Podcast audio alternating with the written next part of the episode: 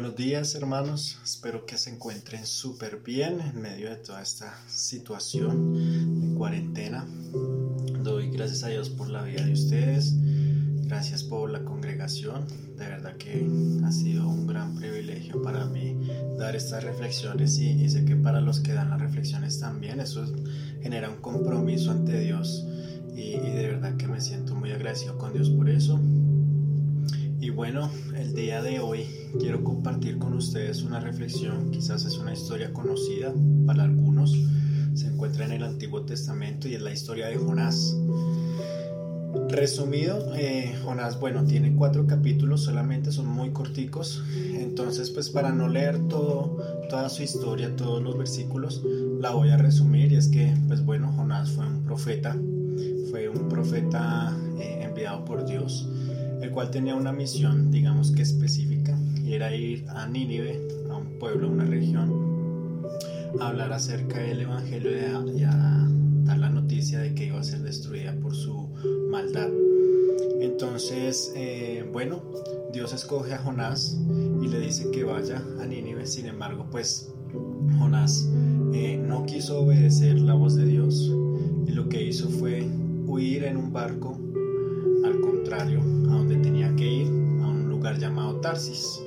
Entonces, bueno, en medio de este barco, pues él quiso huir de Dios y su vida se vio envuelta en muchas circunstancias, en donde en medio de la noche, mientras él dormía, eh, hubo una gran tempestad, eh, habían otros, otros marineros, otras personas dentro del barco, se empezaron a angustiar y en síntesis eh, decidieron echar suerte, saber quién, quién, se, quién se tiraba al mar, a ver si, si el Dios los escuchaba.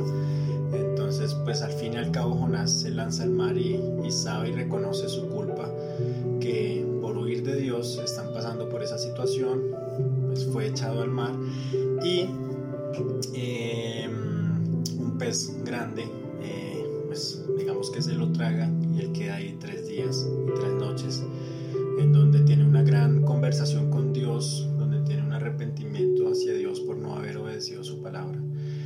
Y después de ahí, pues es escupido por este pez grande y eh, obedece la palabra de Dios. Fue al lugar donde tenía que ir en, primer, en primera instancia.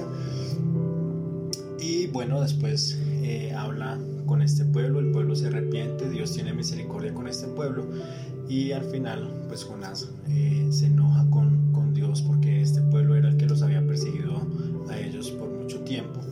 Entonces dice que, pues sí, que él conoce la misericordia de Dios, pero porque tenía que perdonarlos. Entonces, bueno, Dios le da una gran lección a Jonás. Y quería comentarles esta pequeña historia. No olviden leerla. Jonás tiene cuatro capítulos nomás.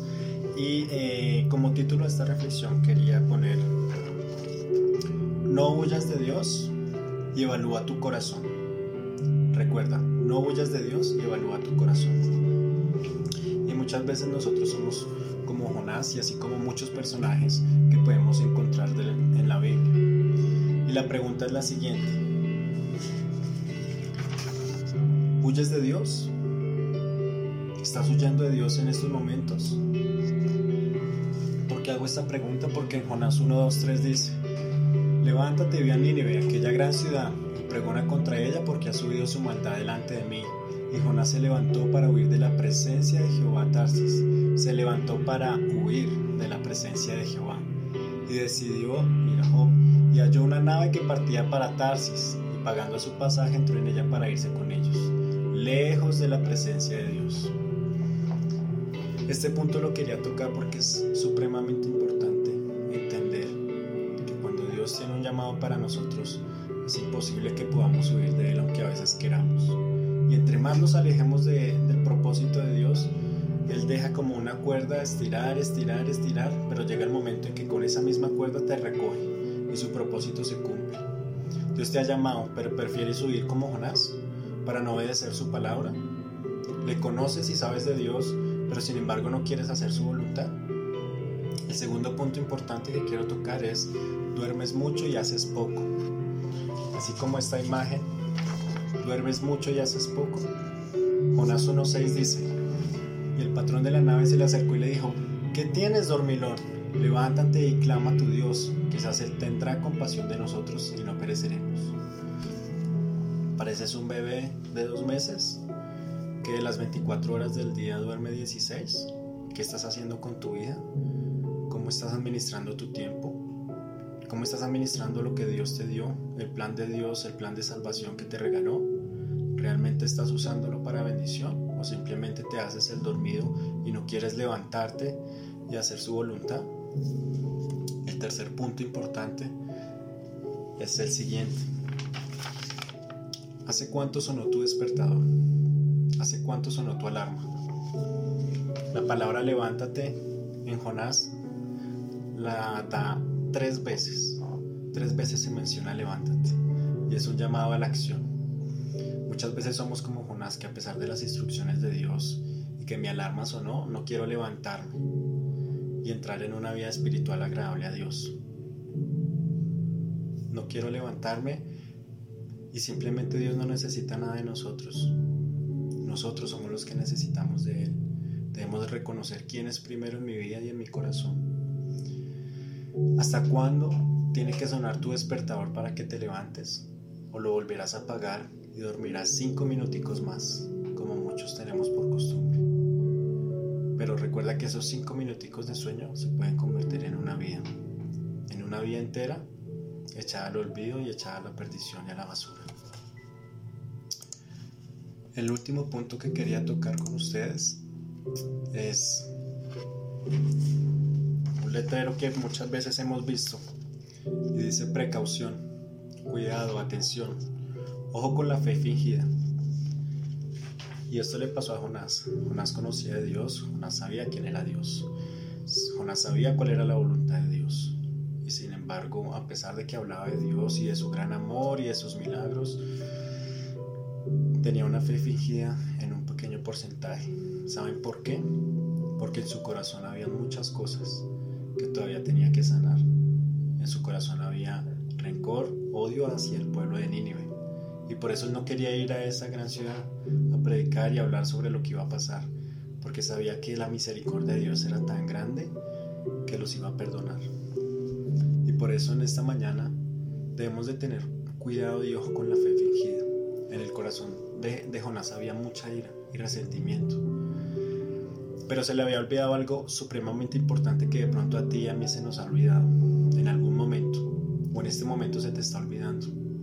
Y es que Dios te ha perdonado a ti y me ha perdonado a mí. Dios perdonó a Jonás. Se le, olvidó, a Jonás que Dios lo había escogido, aún siendo pecador, y lo quería usar. Se le olvidó que nada puede estar en primer lugar que Dios en su corazón, más allá del resentimiento, todo lo que hubiera podido pensar y sentir. Y la pregunta final es, ¿ya evaluaste tu corazón?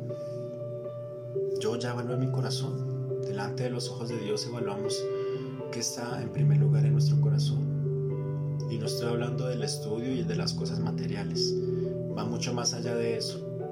Lo que está en mi corazón, en esta mañana me quiero referir al odio, al resentimiento, a la falta de perdón, a la mentira, al engaño, al orgullo, al ego, a los malos pensamientos, a las malas acciones, a las malas palabras, las malas actitudes, no sé, infinidad de cosas que ocupan el primer lugar en nuestro corazón y por eso a veces nos parecemos tanto a Jonás. Por último quería terminar con ustedes haciendo una pequeña ilustración, espero que se pueda ver. Mm, creo que ahí se ve bien. Y ilustración va enfocada precisamente a eso, a que muchas veces este vaso representa nuestro corazón muchas veces, con pequeños fragmentos, empezamos a llenar este corazón. Odio, resentimiento, mentira, maldad, orgullo, vanidad, vanagloria. Muchas cosas que pueden llenar este corazón. Y lo van llenando y lo van llenando y lo van llenando. Pero en esta mañana quiero decirles algo. El plan de Dios es que dejemos todas esas cosas a un lado. Porque Él es el único que puede quitar esas cosas de nuestros, de nuestros corazones. Él es el único que puede llenar ese vaso y sacar todo eso que no le agrada, todo eso que no nos deja avanzar a nosotros como cristianos, como creyentes, como personas. Y realmente podamos entender lo que significa la cruz de Cristo, podamos entender que Él nos liberó de todas esas cosas, que Él nos hizo nuevas personas, que Él hizo que nosotros hubiera un nuevo nacimiento. Y así como este vaso que se empieza a llenar de muchas cosas, así en nuestro corazón. Pero simplemente Dios quiere hacer esto en esta mañana, en tu vida y en mi vida. Quiere ir llenando este vaso. Quiere ir llenando este vaso hasta sacar cada cosa de nuestro corazón. Y finalmente,